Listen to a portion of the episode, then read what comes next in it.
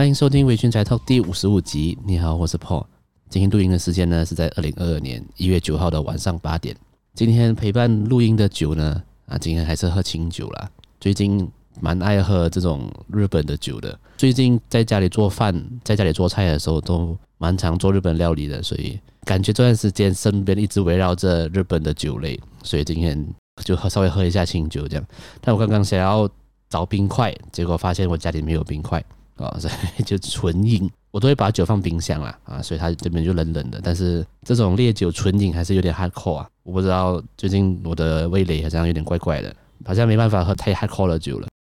跟各位分享一下，我最近迷上了打 Tekken 7，就是那个游戏铁拳。我在跨年的时候去了一个朋友家，我在他家玩了 PS 五，我在他家玩 PS 五打 Tekken 打到跨年结束。就是我正在玩的时候，就大家。我旁边的朋友就在倒数五四三二一，耶！新年快乐！我的的那个瞬间，我正在打 Tekken。Tekken 这个游戏可以说是对我来讲是蛮重要的一个游戏了。小时候在电动场就很常玩，然后在 PS 三，我记得我在 PS 三买的游戏里面也是有台根然后就很爱玩这个游戏。就在跨年的时候去朋友家玩了之后，就觉得啊、那个回忆都回来了，所以马上回家打开我的电脑，在 Steam 的冬季特卖，就是 Windows Sales 就买了 Tekken 这个游戏。然后接手把玩了几天过后，就觉得受不了了。我很想买那个大摇，就是摇杆，就是跟那个电动场一样的摇杆，所以我就买了摇杆，就为了玩 Tekken 啊。最近真的是有点失心疯。呃，那个摇杆长什么样子呢？我有把照片放在我的 IG 上面了，大家可以看一下。是一个很便宜的啦，我觉我觉得这个是那种大陆来那种盗版货啊。我因为我不知道到底买什么摇杆才是对的。我就找了一个很多人买而且便宜的，因为我不知道到底哪一种摇杆才是适合的，然后我就先买一个试试看。那如果听众们你们有在你们有在买摇杆的话，就是那种格斗摇杆的话，那麻烦可以跟我分享一下，到底什么样的摇杆比较适合，可以同时连接电脑又可以连接 PS 四的那种摇杆的话，如果你们知道的话，可以跟我分享一下。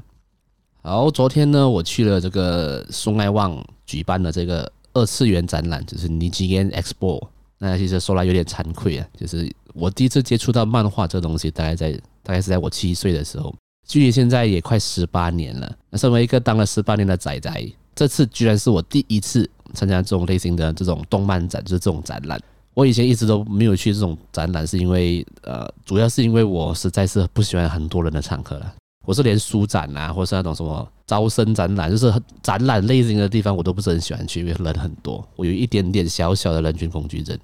所以我不是很喜欢这种地方，像是在疫情之前呢、啊，一年会有一次在那个 KLCC 会举办的那个 Comic Festa，就是所谓的 CF，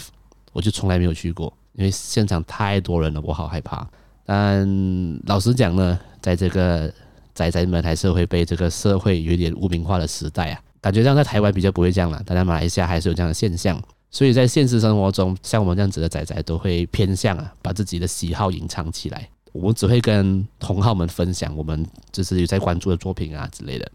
所以我一直以来都很想要参与这种 ACG 同好们聚集在一起的这种活动。呃，因为这次的二次元展哦是在一个相对比较小的场地举办的，所以我算是鼓起勇气了，就约了一位朋友去现场看看。我们一到了这个商场啊，把车停好，在前往这个展场的路上的时候啊，就遇到了非常多位的 cosplayer。那个时候真的有一种穿越到异世界的感觉。但是呃，到了展场的第一个感觉就是，哎，果然人好多啊，我好害怕，真的是很多人，超级多人。也因为这个场地不大，所以人群显得有点拥挤了。但是呃，放心，还是有遵循那个 SOP 的哦。但其实我马上就被这个现场的这个氛围有点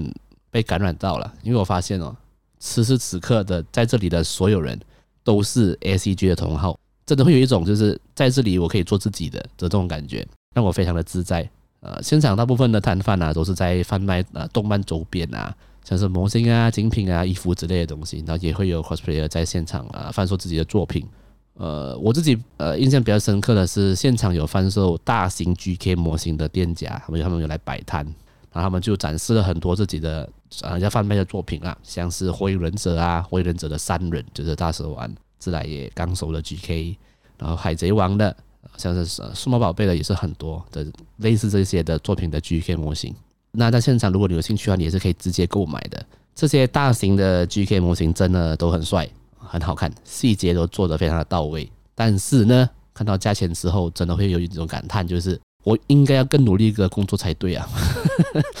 大型 GK 的价格都落在一千到六千马币之间，所以如果是想要拥有得到大型 GK 的快乐啊，真的是要更加努力的工作啊。但老实说，你撇开价格不讲啊，真的也不是每个人的家里都有位置可以放这种大型 GK 啊，这超级大哎，超级占空间的。所以我自己是期许是说，以后如果以后自己有机会创业啊，开工作室什么的，可以放一尊 GK 在这些工作室里面，哦，那一定超帅。就如果有顾客来到公司的时候看到，哦，GK 这样帅，以风水的角度来说，感觉上可以招财哦。呃，现场呢，在在现场也有一个区域是卡牌游戏的区域，然后就是有放很多桌子跟椅子啊，让玩家可以在那可以在那边玩那个卡牌游戏这样。然后在那边也会举办卡牌游戏的比赛啊、其实我已经很多年没有在玩卡牌游戏了，实体的卡牌游戏了，线上的游戏我还是在玩。那当时看到这个区域的时候，真的让我想起很多美好的回忆了。呃，以前陪伴我一起玩卡牌游戏的其中一位战友呃不在了，啊，另外一位目前在台湾这样。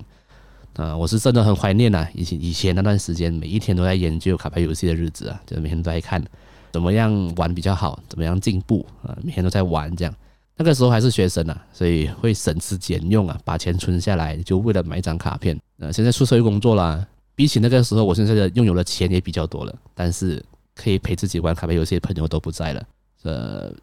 哎，每次聊到卡牌游戏，觉得我自己像是一个长不大的小孩，好像想要一直回到那个时候。一直希望还可以有朋友跟自跟我一起玩一场卡牌游戏，我不知道为什么会这样。我觉得卡牌游戏对我真的太重要了。看到那边的时候有点小感伤啦。OK，好，我们不聊感伤的话题。哎，我们来聊聊在现场看到的 cosplayer 们好了。现场看到最多人 cos 的角色呢，第一名是 Genshin Impact，就是原神这个游戏的角色。啊，第二名就是咒术回战，那还有其他各大作品啊都有了，但最多是这两个。诶，原神的角色，因为大部分的服装啊都是很华丽啊、很鲜明的，所以基本上服装跟发型有到位啊，他们 cos 起来就会非常的好看。我记得有一组人，呃，我不我不确定他们是华人还是马来人呢，我不确定，但感觉他们彼此是兄弟姐妹，然后他们都是 cos 原神的角色。在这组人里面呢，有一位目测啊，目测应该只有四岁的小妹妹，她 cos 的角色是原神的可莉。可莉这个角色在游戏里面就是一个萝莉的形象的角色，然后全身穿红色的那种，所以这个小妹妹 cos 起来真的超级可爱的，超级可爱，因为就感觉她真是从游戏里跑出来的那个那个角色，因为很矮小很可爱这样，都超可爱的。呃，也因为呃这个疫情啊还没有减缓嘛，所以 cosplayer 们在现场都是有戴着口罩的。然后我必须要讲，因为戴着口罩啊，我才会发现到要 cos 一个角色，其实眼睛是他的灵魂。眼睛是真的是最重要的，呃，cos 角色的服装跟发型有到位啊，你再看他的眼睛，就是所谓的那个瞳孔放大片嘛，就是眼睛啦，只要眼睛是像的，就会觉得这个角色真的超像。也因为戴着口罩，所以颜值都有都有加成，颜值都有都有加成二十五趴这样。呃，像我刚刚开始有说到嘛，看到 cosplayer 们走来走去，真的会有一种穿越到异世界的感觉。我在中午跟朋友去那去一家就是韩国餐厅吃饭，里面就有一群 cosplayer 在里面吃饭。我当时看到这个景象的时候，我跟我朋友都笑出来，就觉得我们真的很像穿越到二次元的世界里面吃饭嘞。你想象一下，如果你可以同时和《咒术回战》、《东京复仇者》、《狂赌之渊》、《我的英雄学院》、《刀剑神域》各种各样的角色在同一个餐厅吃饭，难道你不会开心吗？那感觉真的很奇妙。那我很我蛮喜欢的。那个氛围我蛮喜欢的，但是我有感觉到 店家的店员还有还有其他店家的店员都有点困扰，到底今天是怎么回事？他们的眼神都是诶，今天是什么活动？怎么大家穿成这样？我觉得蛮好笑的。因为现场有卖很多周边嘛，然后我在现场买了很多杯子，动漫动漫相关的杯子，我有拍照放在我的 IG 跟 Facebook 了。然后因为我很爱喝酒嘛，所以我一直以来都有在收集杯子。之后在节目喝酒的时候，就可以用这些杯子，更加符合这个节目的主题了呢。就聊动漫的的节目啊，用动漫的杯子这样。讲到杯子哦，在现场有一个小插曲，可以跟大家分享一个小故事这样。啊，我又买了两个假面骑士的杯子，一个是卡梅瑞达卡假面骑士铠甲，就是那个水果的那个卡假面骑士，买了一个那个 Orange Arm 的杯子，以及另外一个是。Kamen Rider Build 的杯子，这两个杯子我在买的时候呢，那个店员是把那个 Orange Arm 的再再展示出来了给我，但是我要拿我想要拿 Build 的时候，他就去讲哦，没关系，我拿一个新品给你，就是他才去他的后面那边拿了一个新的 Build 的杯子给我，然后就放在盒子里面，我就拿回家了。我那天晚上我很迟才回家，然后我回家的时候打开杯子才发现，Orange Arm 的杯子是正常啦，就是杯子，但是在这个 Build 的杯子里面放了八个八个这个假面骑士 Build 的钥匙圈，然后我觉得。很奇怪，第一个感觉是，我以为这是赠品，买杯子送这个前面这个钥匙圈这样子。那时候认真想了一下，第一就是这个 Orange Arm 的没有给我赠品，第二就是如果是赠品也太多了吧，干嘛给我八个钥匙圈呢、啊？看到这个钥匙圈的时候，我才想到，对，因为我在拿那一个 Orange Arm 的杯子的时候。呃，店员有把杯子里面放的钥匙圈拿出来，因为那些钥匙圈是要另外贩售的，要卖的，它只是放在一个同样款式的杯子里面，就是因为没有地方摆嘛，所以放在杯子里面。然后我觉得那个店员去拿那一个 view 的杯子的时候，他忘记了杯子里面有钥匙圈，所以里面有八个钥匙圈就就放在杯子里面，然后给我。所以呢，经过了我深思熟虑的考虑之后，我在今天下午就拿回去现场，把那个钥匙圈给他。我做这件事情，我要跟大家分享的是一个心路历程，一个感想，就是因为我去到那边已经下午两三呃下午快三点，然后因为今天是这个二次元展的最后一天，所以超级多人去。我要把车停在那个商场，那商场已经没有位置了，所以我停在对面的商场，然后停在对面的商场又又也是很难找位置，我走了快二十分钟，终于停好车，然后我走走出去。从那个商场要去到我要去的那个展览的商场的的中间是在室外，然后突然下大雨，然后我就淋雨跑过去，跑到去那个商场的时候，要去那个展场的时候，我发现，诶，昨天不用排队了，为什么今天排了一整圈呢？怎么会这样？我当下的心情是我非常的累，我非常的心累，我就想，我到底为什么要为了这件事情把自己搞那么累？又淋雨，又要塞车，又没有又没有地方停车，然后。到了现场还要排队，然后我只为了还回这个东西。我看到那个很很长的那个排队的人潮的时候，我是想要放弃了。但是觉得，妈的，那个 我都到这边了，好了，排了进去把东西还给人家，然后就排队，然后接下去，然后到了那个现场，店员已经忘记我是谁了啦，他肯定不记得，因为人太多了。然后他看到我就，哎，你好，需要什么吗？我讲，呃，我说啊，昨天我有来买杯子，在杯子里面我发现到有八个这个钥匙圈是你们的嘛？你是不是忘记了？然后店员就。非常的错愕，然后同时也非常的开心，就跟我说：“非常感谢你还给我，因为真的是不小心，谢谢你这样子。”在当下，我的体悟就是：当你决定要做一件你觉得是对的事情的时候，不管过程怎么样，你都不要放弃，因为到最后的回馈跟成果是只属于你的。我当下在看到那个店员的眼神呢，我才发现到还好我有排队，就是还好我有进来把这东西还给他，毕竟人家还是要卖的嘛，人家还是可以靠这个赚钱的嘛。对，我就体悟是这样子，跟大家分享一下这个小心得。OK，总的来说是我非常非常喜欢这个动漫展这种地方营造出的这种，虽然我们彼此都不认识啊，但我们都知道彼此是同好。此时此刻的我们都能够做自己，这样子的氛围我非常非常的喜欢。所以下次如果还有类似的动漫展的话，我一定会再去的。好，我们休息一下，马上回来。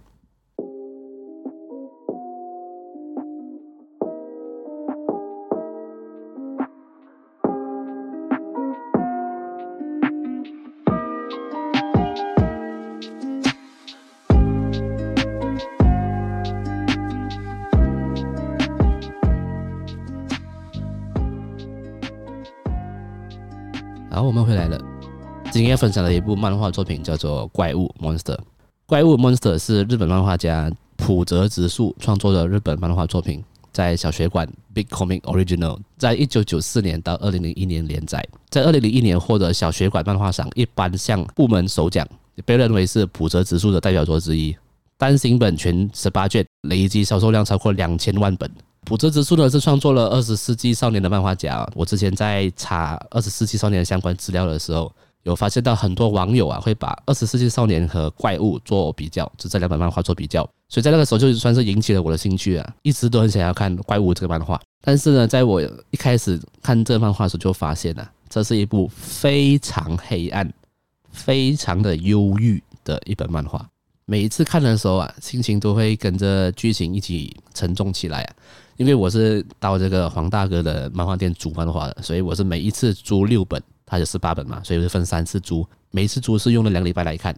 因为虽然只有六本单行本，但是两个礼拜时间是不够的。为什么？因为你看了一本之后，你心情会沉重个三天，非常的沉重，非常的忧郁。所以不管你在看漫画之前的心情有多好啊，你心情是多么的欢乐啊，你开始看这漫画的时候，心情就会非常的低落。故事一开始是这样子的，在一九八六年，一位来自日本的天才脑外科医生天马贤山啊，他在西德，就德国啊，呃，杜塞尔多夫艾斯勒纪念医院里面，他身兼脑神经外科和急诊外科的医师哦，啊，他跟之前医院的院长海尼曼的独生女艾娃有了婚约，他是一个未来的路一帆风顺的人呐，就是有他非常有希望成为院长的接班人这样子，但是在某一天呢，一位。因为头部中枪而被送进医院的十二岁的少年约翰，他被送进了急诊室。就在约翰被送进急诊室，然后天马医生就快要开始动手术的时候，同一时间市长也因为头部受伤送到了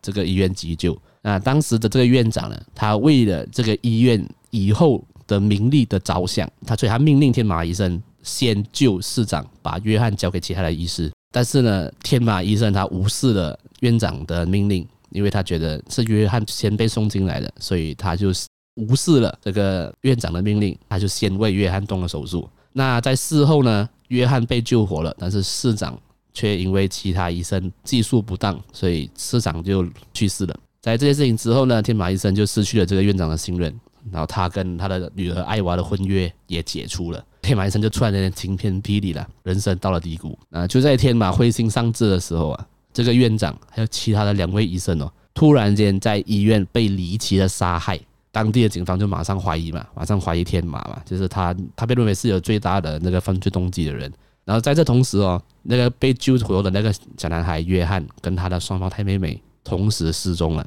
那在这件事情发生过后的九年了，已经长大了的约翰出现在天马的面前。这个约翰向这个天马坦诚了，当时候这个院长跟其他两个医生，这三个人是约翰用那个威士忌糖果下毒把他们杀死了。我们跟这个故事的剧情往下走，会知道天马他也发现了约翰是多起谋杀案的幕后黑手。在这个时候，天马就晴天霹雳了，他非常的自责自己当初的选择，他做的选择竟然救活了一个杀人不长眼的怪物，所以天马这个医生从此就踏上了。要追杀约翰的这条路。OK，故事一开始哦，作者就丢给了观众两个非常 hardcore 的问题：第一，天马应该为了自己以后在医院的发展，抛弃他的良心，选择先救市长吗？第二，如果你是一位医生，你知道你现在正在动手术拯救的这个人以后会变成连环杀人犯，你应该救他吗？这两个非常 hardcore、非常深的问题。那这两个问题是在挑战天马。他自己作为医生以及生而为人的道德价值观，会不会如果当初选择放弃拯救约翰啊，自己就不会被搞得那么惨，呃，人生就能一帆风顺呢？呃，天马呢，他之所以会选择拯救约翰呢，是因为在这之前呢发生过类似的事情，因为院长的吩咐啊，他把先被送来的病人交给其他医生去拯救了另一位院长吩咐他去救的人，结果呢，天马拯救的那个人活了下来，但另一位却离世了。那那个离世的病人。他的家属啊，碰到天马医生的时候，就抱头痛哭，指责天马医生为什么明明是他先被送到医院，却不是他先被天马医生拯救。发生了这样子的事情之后，天马就为了不再让这样的事情再度发生，所以当约翰被送到医院的时候，他坚决要先救约翰。但是呢，作者非常的过分，他对天马这个角色开了一个非常黑暗的玩笑，让他拯救了这个男孩，成为了杀了很多人的怪物。因此呢，一个以救人为天职的医生，这个天马先知，很讽刺的踏上了一个要杀掉一个人的一条路。我相信听众们听到这里就会感受到了，光从一开始的这一小段的故事，就知道这部漫画是非常非常的黑暗，非常的忧郁，非常的展现人性黑暗面。这部漫画的 title 啊，就是怪物 monster 嘛，其实说的就是约翰这个反派。呃，怪物这个漫画的历史背景啊，是在纳粹倒台之后的德国，一直延续到柏林围墙倒塌之后的世界观，这是一个非常复杂的历史背景啊。啊，作者利用这段复杂的历史背景来诉说一段人类因为什么原因和运用了什么可怕的手法，孕育出了像约翰这样子的怪物。然后这样的怪物会对人类造成什么样的影响？他会做出什么样可怕的事情？我必须要讲，约翰真的是我看过作品里面最让人感到害怕以及感到毛骨悚然的反派角色。原因有几个，第一个是约翰，他很会利用人性，他会找到人性的弱点，然后再去揭开那个弱点，让他碰到的普通人或是有怨念的人变成杀人犯。他犯下的一部分的杀人事件哦，都不是他亲自动手的。是他让相信他的人去做的。某方面来说，比较简单的讲，就是很像是邪教团体的做法。他就像是一个邪教团体的组织的那个头，很会利用人性的弱点去操控其他人，去帮他做事情。第二点呢，是约翰他很聪明，然后外貌也是一个帅哥。他的外貌是帅到，如果他扮成女装，他就会是一个女的的那种帅哥。然后同时也是一个非常优秀的男性。那因为他是孤儿，所以 所以在一路上会有一些像是没有小孩的父母啊。或是自己的小孩已经离世的父母啊，会领养约翰，然后也因为约翰非常非常的优秀，是一个非常好的孩子，所以会让领养他的父母啊，都觉得约翰这个孩子啊，就是自己的孩子。有些人甚至会忘记了自己原本已经离世的孩子，他们觉得约翰才是自己的孩子。但约翰因为以前的一段可怕的经历，让他没办法去爱人，也没办法接受被爱的感觉，所以他都会把身边的人杀掉。从他被送进医院之前的故事到。整部漫画的结尾，他应该已经杀了至少三对领养过他的夫妻啊！这一点我真的很抱歉了，因为故事太复杂了。然后这套漫画我看了快一个月半，我已经不太记得确切的数字了。总之他杀了很多人。再来第三点就是，约翰其实和一般的人类没有区别。他的可怕并不是说他有什么特殊能力啊，他可以念力，可以他可以催眠，他可以控制人的脑，不是？就因为单纯的他是一个普通的人，所以他很可怕。就简单来讲啦，只要现实中啊。你就是我跟听众们现在活在这个世界里面，现实中只要有人跟约翰一样的发疯，一样的去犯案，在我们现实生活中就会出现一模一样的怪物。这个是让我感受最深刻的，因为我觉得在我们所知道的犯罪者里面，只要有人是够疯了，像约翰一样疯，他们绝对是有可能做出跟约翰一模一样的事情的。如果要比喻的话，约翰就很像呃蝙蝠侠里面的反派 Joker，因为他们的行动都是没有逻辑的，连他们自己本人呢、都不知道自己接下来想做什么，因为他们都是随心所欲的怪物，没有逻辑呢，就没有办法预测，没办法预测下一步的反派是最可怕的，因为在侦探角色，比如说警方、FBI，都会去预测连续犯案的犯罪者们，他们下一步会去做什么。但是如果你没办法预测他的话，就随时都会有人死掉，随时都有人被杀，这是最可怕的。在《Monster》这本漫画里面呢、作者普泽直树老师。他运用了他最擅长的说故事的方式，也就是呢，在主线中啊，不断穿插新的谜题，以及过去的一些记忆碎片的一些故事，让观众啊会欲罢不能的一直看下去。一开始观众会以为约翰是天马意思幻想出来的另外一个人格，之后呢就会以为约翰自己本身有双重人格，但最后我们才会知道真相是哪一个。观众呢会在发现新谜题，找到新的线索。解开了这个谜题，再遇到下一个谜题，这样不断的循环，一直到故事结束。这个东西啊，就跟在看《二十世纪少年》的时候一模一样。过程中会有不断会有新的疑点、新的谜题、新的故事线、新的支线，让观众慢慢的一步一步的接近这故事的真相。然后我自己呢，因为怪物还有《二十世纪少年》，我从此就爱上了浦泽直树老师的漫画。我甚至一直都会找他的漫画来看。我一直想要找他其他的漫画作品来看。OK，我讲那么多，对不对？其实我真的只想要在这一集提提到这些故事的一些皮毛，因为呢，我想要找一个也有看过《怪物》这漫画的人一起到节目来，我们做一集，好好的聊这本漫画的细节，因为真的太多东西可以聊了。里面的故事、它的历史背景、它的人物太多、太太复杂，同时也太细节。所以我今天只想做推荐，我不会爆任何的雷，因为我希望听众们可以去找这部漫画来看啊，因为绝对是一部神作。在八九零年代出生的孩子，然后你小时候有在看漫画的话，这部你一定要看，绝对是神作。呃，最后想问听众们了，你们有看过浦泽直树老师漫画吗？或是你推荐浦泽直树的哪一部漫画呢？啊，欢迎你们都可以来我的 Facebook 啊或者 IG 来跟我分享，或是你也可以加入我的 Discord 群组哦，来跟我一起分享。看过的漫画，